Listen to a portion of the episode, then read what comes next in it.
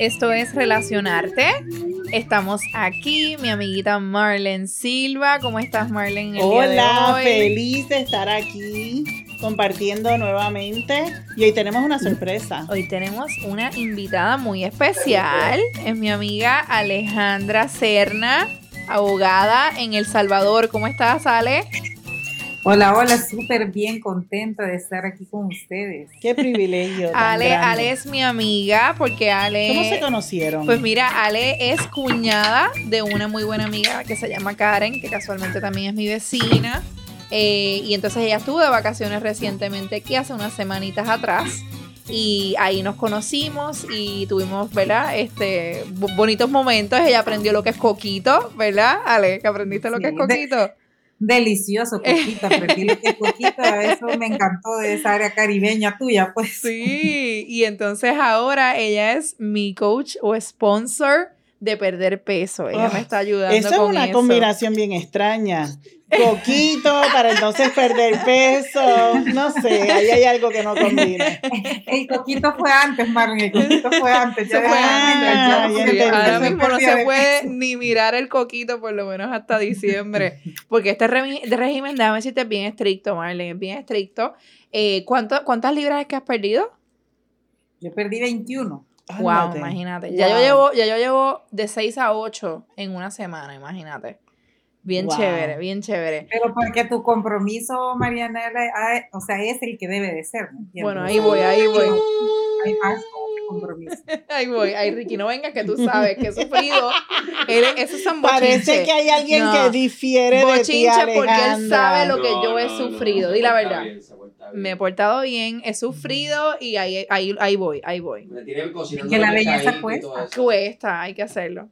Mira, eh, estoy bien emocionada, Alejandra, de que estés con nosotros porque yo sé que debes de tener experiencias bien parecidas a las que tiene Marlen con sus pacientes. De puntos de vista diferentes. Pero bien diferentes porque, exacto, uno, tú eres abogada.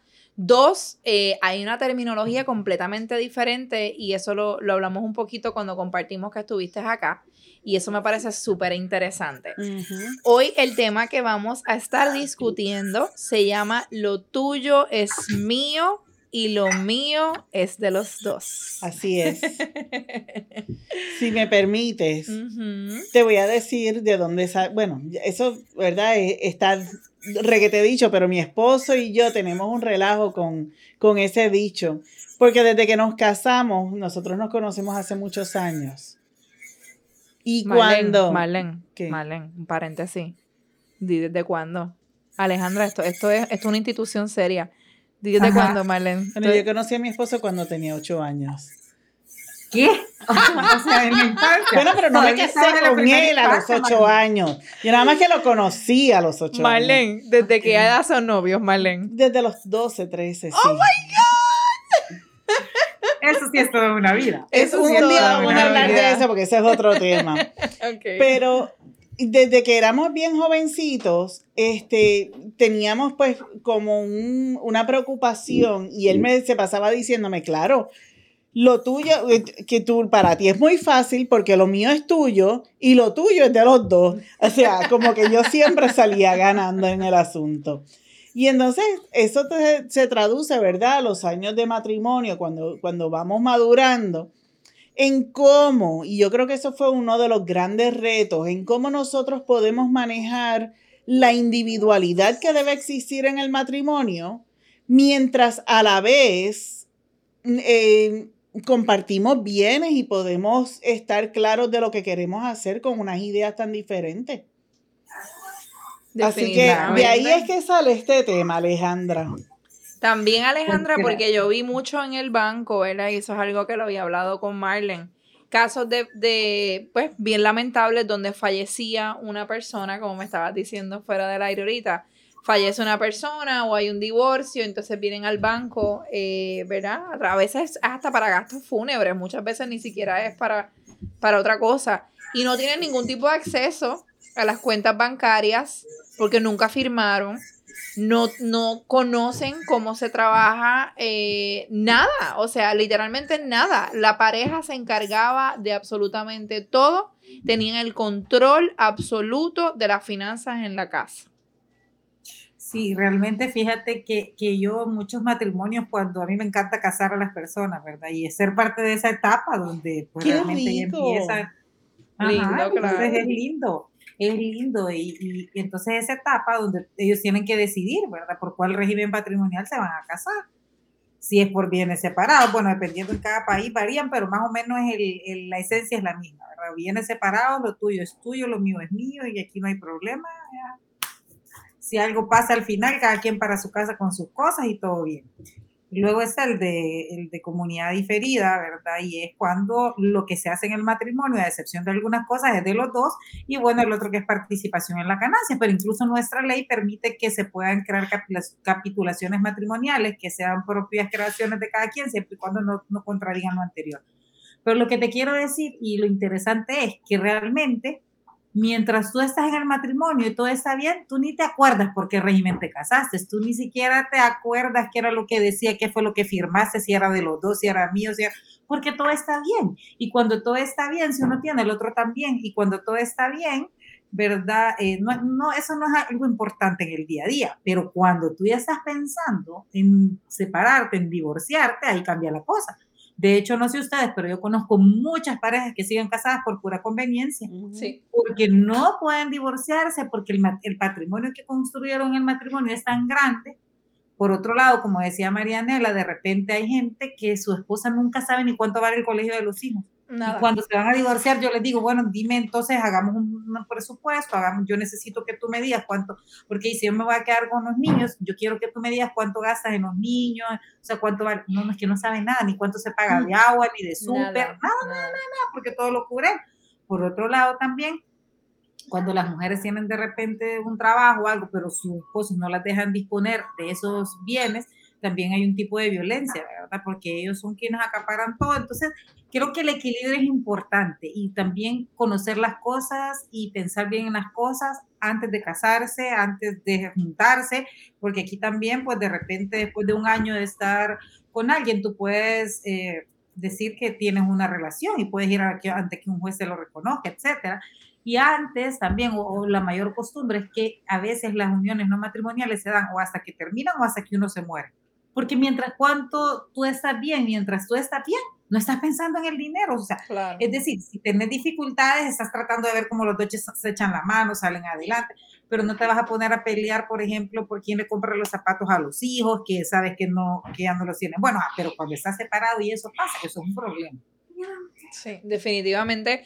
Y realmente, como, como dijiste, eh, es importante sentar esas bases antes de formalizar, que eso va completamente, ¿verdad? Eh, en la misma página con lo que en cada episodio, cada episodio básicamente Marlene y Adita repiten. Uno tiene que tener unas bases, unos acuerdos bien establecidos antes de formalizar. Pero entonces me trajiste algo también importante, Ale, que es mantener esa consistencia, porque entonces hacemos un acuerdo antes de casarnos, pero una vez te pones cómodo dentro de la pareja, pasan los años, uno de los dos empieza a controlar y el otro empieza a soltar responsabilidades porque se siente en, esa comodidad y porque estamos bien y porque todo es bello y cuando entonces explota algo feo, ya sea un divorcio o sea una muerte, entonces es donde nos encontramos en, wow, no sé absolutamente nada de las finanzas de mi casa, eh, no tengo control, ¿por dónde empiezo? Y es bien triste. A mí, este, una de las cosas que yo este, compartía con, ¿verdad? Que constantemente comparto, mi esposo y yo, es la diferencia en la visión del dinero. Por ejemplo. El 2 de 5. me encanta, me encanta eso. Yo te voy a dar, este, te voy a hacer el cuento de mi cartera. A mí me encantan las carteras. Y entonces yo iba a las tiendas y me compraba una cartera, porque era mi cumpleaños, o porque era Navidad, o porque me sentía que, ¿verdad? Que había trabajado suficiente. Y te premiabas con una cartera. Y me premiaba con una cartera. Y entonces... Te la merecías. me la, merecía. Y mi esposo llegaba y cada vez que veía una bolsa me decía, ¿otra cartera? ¿Cuánto salía esa cartera? Y era un estrés tan y tan grande que, que se tornaba en una situación bien dificultosa. Este, eh, eh, las peleas eran bastante fuertes por cuánto dinero me gasté y, y por la necesidad que había sobre la cartera.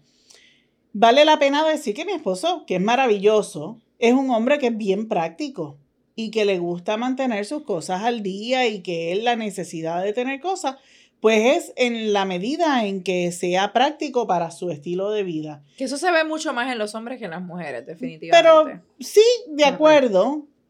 Pero, por ejemplo, para mí la necesidad de tener cartera era un, muy práctica. Yo necesitaba las carteras porque yo no tenía ese color o esa forma o lo que hiciera falta.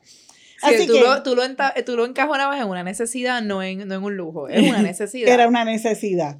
Así que cuando mi esposo y yo hablábamos del dinero, yo, yo le decía, es que eh, para mí es como sentirme en una prisión el yo tener que justificar cada una de las cosas. O sea, no es que nos está faltando el dinero, no es que de repente, eh, ¿por qué me tienes que manipular con el dinero? Yo me sentía que me estaba eh, manipulando con el dinero.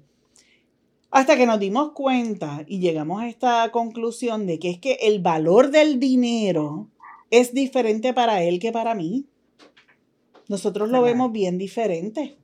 Para mí el dinero es algo que me sirve para yo lograr un objetivo y para él es algo que él trabaja fuertemente y que necesita conservarlo para garantizarse que va a tener recursos más adelante en su vida. Lo cual me parece fantástico. Me parece fantástico. ¿Cómo encontramos el balance en dos personas tan polarizadas, verdad? Definitivo.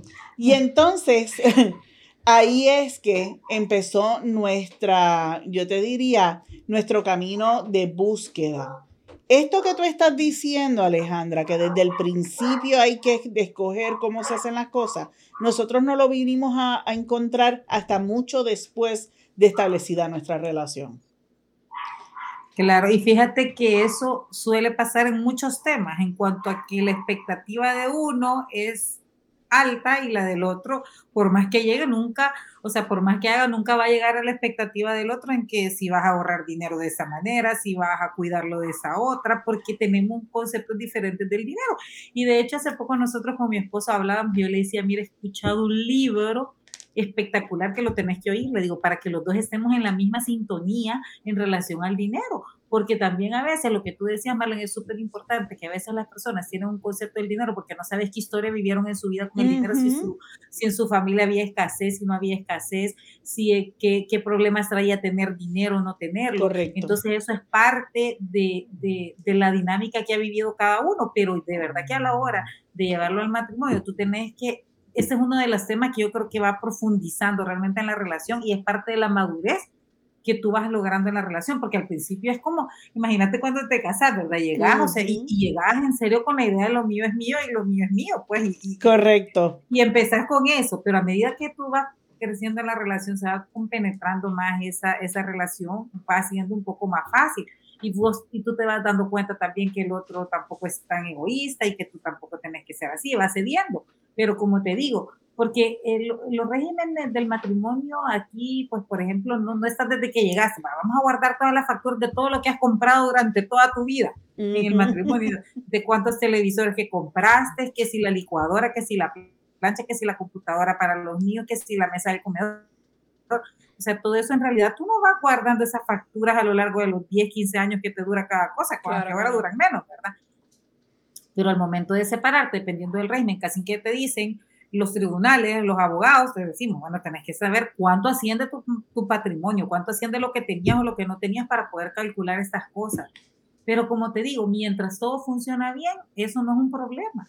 ¿Y cómo, qué tú sugieres entonces, Alejandra, para cuando, para prepararse, mientras las cosas están buenas, cómo nos podemos preparar para, para ese momento inesperado que de alguna, de alguna manera sabemos que va a llegar, porque en algún momento vamos a tener conflictos. O va a fallecer alguien. Ese, es el más seguro de los dos. Correcto, o nos vamos a enfermar o vamos a fallecer.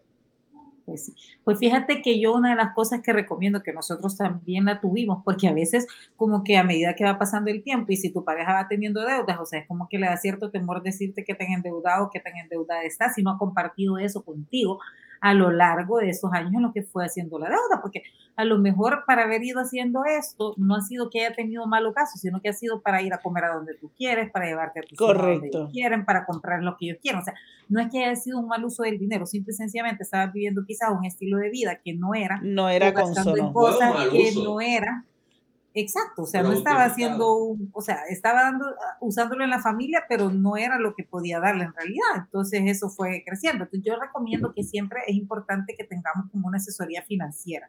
Claro. Una asesoría financiera con alguien que sea experto, ¿me entendés? Eh, eh, y que vayas en pareja, pues. Porque a veces la pareja se da cuenta hasta ahí, como están las deudas, y te dice, no quería que estuvieras tan endeudado. y de verdad todo eso debemos. Yo le decía la vez pasada a una, a una pareja que se divorciaba, yo le digo, porque a veces lo hace por bondad, no porque legalmente le corresponda. La vez pasada se separaba una pareja, se divorciaban y él le daba el 50% de la casa cuando él había perdido más de 200 mil dólares en su empresa. Sin embargo, le dio a ella más, porque si es que es la casa para donde va a vivir hijo, que yo le tengo que dar a ella lo, lo que yo quiero darle a mi hijo realmente. Pero no todas las parejas piensan así. Muchas veces, este, eh, o sea, este, este dicho donde dice, tú de verdad conoces a tu pareja cuando te divorcias. Definitivo. Porque ahí es cuando, es un eh, caso eh, cuando se mueren, ¿entiendes? Ahí sale lo mejor de ti o lo peor de ti. Definitivamente. Cuéntame, ¿qué caso tú te recuerdas así que haya sido bien impresionante para ti, donde a lo mejor haya habido lo que tú le llamas o lo que le llaman en El Salvador, porque me dijiste que eso está legalizado allá, violencia económica o financiera. ¿Te acuerdas de algún caso así bien terrible que tú digas, wow, esto, esto es increíble? Fíjate que hay mucha, aquí hay muchos casos de violencia patrimonial, sobre todo cuando la mujer nunca ha trabajado, o sea, se quedó trabajando en casa, cuidando a los hijos, y ella tampoco tiene idea del caudal que tiene probablemente su esposo. Ni idea. a cuánto asciende el patrimonio, solo sabe que tiene 10 casas, no sé cuántas empresas, en fin. O sea, o sea, que ni siquiera sabe cómo pedirle, pues, porque cuando tú haces el estudio y ves todos los bienes que tiene, dice, wow, o sea, hasta crees que está en otras cosas, pues, o sea, ese, eso me pasó con ese, con ese caso y en realidad al final eh, ellos llegaron a un acuerdo, pero ella no sabía en realidad, o sea, él amenazaba con quitarle hasta lo que era el dinero para la comida, para restringírselo. Wow, para comida. Entonces era una cosa bien, bien seria, porque ella no tenía de repente ni para comer, porque había dependido toda su vida de él. Y también recuerdo otro caso en la que estando el, el mucha, eh, eh, la, la chica ya trabajaba y tenía sus propios bienes, y no, Perdóname. es que el director está molestando acá. El director se pone a molestar y, entonces te interrumpen sin querer. Él es así, él es el productor, él es así. Por eso lo cambiamos. Mira la foto que puse en Facebook, cambié el productor. Entonces, en esta, ah, ah, ya vi que pusiste algo del perrito. Entonces, veía yo eh, esta chica que ella tiene su, su, su propio bienes, tiene su carro y su esposo le había secuestrado la llave. ¿Cómo? No dejaba que lo utilizara. ¿Cómo? es su carro, pero no puede usarlo. Es su carro, pero no puede usarlo porque él ha decidido que no es bueno para ella que lo use porque ella estuvo recientemente que había tenido un accidente, pero ya eso pasó, ya le dieron autorización de manejar, ya puede hacerlo y él le tiene secuestradas las llaves de su carro. Y yo le digo, pero mira, esto es una violencia realmente, esto es violencia patrimonial porque tú tienes tus cosas, o es como que te agarren tu teléfono y te lo avienten. O sea, es violencia patrimonial porque están dañando tus cosas, tus objetos, no te permiten el uso. Claro, eso me encanta, me encanta ese término, Alejandra, porque a veces cuando escuchamos la palabra violencia estamos esperando que solamente, solamente la violencia viene acompañada de un golpe, cuando estamos viendo que eso verdaderamente es una violencia. Claro que sí. El limitarte el uso de tus propias cosas o el haberte utilizado por un sinnúmero de años durante una relación sin haber recibido paga por tus servicios y limitarte lo que la familia pudo crear, porque si, si uno, si el proveedor pudo hacer es porque Tú te tuvo el, apoyo, de el apoyo de todo lo que estaba a su alrededor. Eh, me encanta ese concepto. Me encanta, es una pena que acá no, eso no, no ya está establecido, ni aquí ni en Puerto Rico verdaderamente me gusta mucho. En términos psicológicos sí está establecido. No como legal, o sea. Pero no legalmente como, como Fíjate que presentando. Aquí en El Salvador hay una, hay una cosa que se llama pensión compensatoria. Que esa pensión compensatoria la puede pedir la esposa que se dedicó al cuidado de los hijos y a la casa y que nunca trabajó por estar en el matrimonio. Y es para que pueda mantener su estilo de vida pueda mantener su calidad de vida como si estuviera casada, porque ella dio su vida a ese matrimonio, dio su vida a esa familia, entonces puede hacerlo. Pero y también aparte, si ha existido un tipo de violencia, tú puedes pedir daños y perjuicios, eso yo creo que sí está en esa, sí, eso sí de esa manera. pero, pero lo que te quiero decir es que aquí, o sea, hay, hay, personas que no lo hacen, o sea, no hacen uso de ello. Y yo te digo, necesariamente quizás cuando hay alguien que está abusando financieramente de su pareja, eh, también tú puedes poner un alto a través de una violencia que no necesariamente, fíjate que yo creo que la violencia va a terminar en un divorcio, porque si al final tú logras hacer entender a quien está violentando, o sea, lo grave de sus actos, a lo mejor pueda cambiar, aparte que va acompañado aquí con medidas legales de terapia psicológica y todo eso, porque pues definitivamente no lo puedes lograr, ¿verdad, Marlene? Si no vas acompañado de esa parte psicológica que puede ir reparando emocionalmente lo que causó esas actitudes. Que como dijiste, precisamente podría ser no necesariamente bajo la pareja. Puede haber sido algún trauma que no se superó de la niñez que entonces hay que superarlo. a veces son creencias con las que hemos crecido o que hemos desarrollado a lo largo de nuestra vida que, no, que nos hacen, ¿verdad? Pensar o actuar de, determinada manera, como que el hombre, ¿verdad? El hombre es el que tiene derecho a manejar el dinero, etcétera, etcétera. Más sin embargo, me encanta que en El Salvador tienen estos recursos para, para las parejas, es como, como parte del remedio donde la persona puede, porque no es que somos, no es que de repente uno de los dos se tornó malo, y no es que esta violencia este, de repente económica eh, salió porque la persona tiene un mal deseo, sino porque hay unas creencias dentro de, dentro de sí mismo que, que lo hacen, ¿verdad? Y permiten que él pueda actuar de esa determinada manera, pensando que es lo correcto. A menos que sean, como hablamos en otro episodio, psicópata.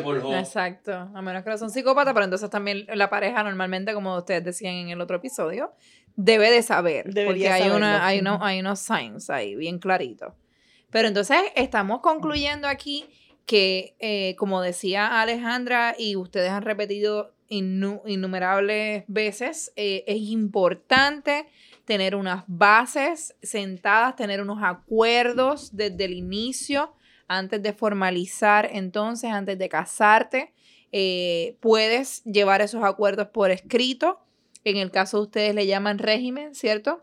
Si es régimen patrimonial. patrimonial del matrimonio. Correcto. Acá le ponen pues capitulaciones, eh, todo ese tipo de cosas. O, ¿verdad? Si confías en, en que puedas llevar esto con la palabra de la persona, lo importante es estar de acuerdo, saber en lo que te estás metiendo antes de estar ya en el problema. Me encantó que, amo Alejandra, este, como explicaste, en, que en el divorcio es que uno sabe la verdadera calidad de la persona. Definitivo. Y eso no puede ser más cierto. Ahí es que sale lo, mejor y lo peor. Definitivamente. así, mira, y fíjate que a veces la gente cree que cuando se divorcia todo termina, pero es un comienzo diferente porque en realidad si tú tienes hijos, tienes como esa cuota alimenticia a veces fijada y ese otro tipo de, también a veces de violencia, como manipulan a veces a las mujeres o a los hombres con esa cuota alimenticia, pero tú vas a tener que estar siempre dependiendo de que si te dio la cuota, si no te la dio, si cómo lo haces a través de descuento de su salario, si no tienes salario, cómo es el aguinaldo, o sea, es un tema complejo que a veces no se termina con Y van a haber bautizos, cumpleaños, graduaciones, boda, que vas a tener que continuar en la vida. Así que me encanta lo que estás diciendo porque yo lo digo un poquito diferente, igual diferente. Yo digo, tú no terminas una relación, tú cambias el estilo de relación que vas a llevar con esta persona. Por curiosidad, Alejandra, ¿qué pasa ya cuando no se pagan las cuotas? No, fíjate que aquí han habido muchas reformas a favor de, de, las mujeres, digamos, porque en su mayoría, no es que no hayan cuotas fijadas a mujeres, pero en su mayoría son cuotas fijadas a hombres. Claro. Entonces ahora aquí, antes esas cuotas prescribían cada dos años, ahora no prescriben nunca. O sea, tú puedes cobrar eso infinitamente, o sea, no se acaba. ¿Verdad? No es como antes, que a los dos años prescribía. Ahora también te, te prohíben sacar licencia, darte créditos, salidas del país. Hasta el crédito, wow, salidas del país. Sistema financiero apoya. No van presos, no, eh, no los encarcelan. ¿Cómo no? Hay arresto domiciliar, pero hay un, es un arresto domiciliar ahorita el que, el que está como fuerte, porque si no dices, y si lo metes presos también, ¿cómo va a pagar? No sé cómo lo hace. Eso me, pero eso, exacto, eso me, me parece, eso hace mucho sentido. En Puerto Rico es bien común. Eh, creo, de hecho, que es el único método que tienen, si no me si me estoy equivocando, que alguno de mis amigos abogados en Puerto Rico me corrija. que nos diga, ¿verdad? ¿verdad? Eh, creo que es el único método que tienen, los encarcelan. Los encarcelan. Obviamente, primero tratan de cobrar del sueldo y tratan de embargar, si pueden embargar cuentas o eso. Pero sí, solamente los encarcelan y como dices tú, eh, no hace sentido porque si está entonces preso, ¿cómo paga si no está trabajando? Si tienes arresto domiciliario y te tocaba trabajar afuera, es como paga, pero, pero aquí sí normalmente la gente aprecia como bastante la libertad, no te vas a ir preso por, o sea, por de repente por no haber pagado la cuota, pues tratan de llegar a acuerdos y sí son bien benevolentes los jueces de familia aquí, digamos, a la hora de llegar a un acuerdo. Ya. Pero también otra cosa importante aquí es que si tú, o si tu pareja o el padre de tu hijo no puede responder por eso, se deben alimentos también, o sea, todos los ascendientes, eso creo que es en todos lados, o sea, vas contra los abuelos y también de repente entre hermanos, que también se pueden exigir cuotas alimenticias, pero de igual manera los padres pueden exigirles a los hijos cuotas alimenticias en su, vejez o en algún estado. Wow, increíble. Excelente. Me encanta, me encanta, me encanta. Eh, síguenos eh, en nuestras redes sociales. Ya estamos en Facebook como Relacionarte es un arte. Estamos en Spotify y en el Apple. Todavía no, no me sé el de Apple. Apple Podcast o Google Podcast. exacto. Tu, tu, plataforma de podcast favorito. Eh, estamos ahí como relacionarte el podcast y también entonces ya estamos en Instagram relacionarte eh, podcast. A mí me eh, gustaría que Alejandra le dijera a, a, las personas que nos están escuchando cómo te pueden conseguir si necesitan tus servicios o quieren continuar algún tipo de conversación contigo. ¿Cómo se comunican? Ay, bueno, pues claro que es un gusto para mí. Pues yo tengo un correo electrónico eh, que es como de la parte que asesoro en familia y todo, que es alecerna arroba legiscorporation.com. Repítemelo, por favor. Se Alecerna arroba legiscorporation, así en latino.com. Pues me parece fabuloso que se puedan comunicar contigo si tienen alguna duda, aquellos radioescuchas del Salvador, quizás, este, o personas que, ¿verdad?, que tengan preguntas. ahora somos podcasteros, no somos radioescuchas. No somos radioescuchas, somos podcasteros. I'm sorry. Es que, es que, hay que, cambiar el chip. y también, yo también estoy... Eh, también, Ale, ¿verdad? Si te ¿Me escuchas? Nos congelamos. Se le fue. Se, fue. Ay, bendito. Sí, yo quiero que ella nos hable, ¿verdad? De, de, de los productos que, que, ella está trabajando. Son unos productos excelentes. Y te voy a decir que, honestamente, eh, por lo menos el reflujo, que era un problema para mí bien serio, ha mejorado mucho desde que me estoy tomando el té divina. Así que, Ale, me gustaría que eh, también nos, nos, digas cómo te consiguen, porque sé que eres sponsor, coach eh, de, de estos productos.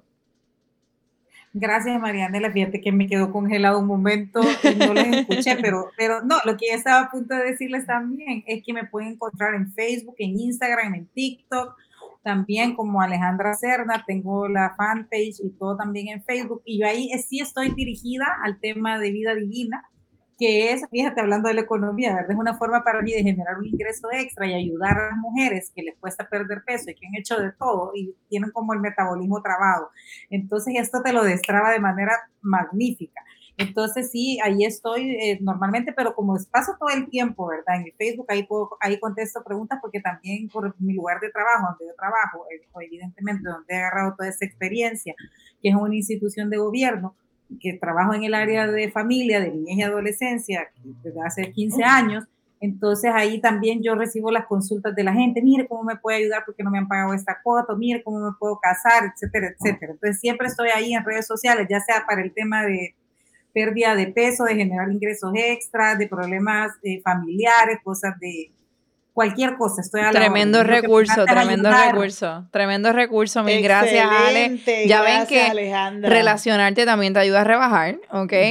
Vamos a estar eh, tagueando. Porque mira, Mira, Marianela, de repente podrías hacer un programa luego de cómo puede afectar cuando la gente descuida su apariencia física claro, en su matrimonio. Claro. Porque eso realmente afecta. Claro, de ambas partes. hay mujeres que, que, que, de repente de verdad les cuesta mucho y están muy tristes por eso y, no, saben que existen productos tan maravillosos como los de vida y claro que, te ayuden a que en un mes empieces a recuperar tu figura. Excelente, excelente, excelente. Alejandra, te vamos a estar tagueando entonces para quien te quiera conseguir.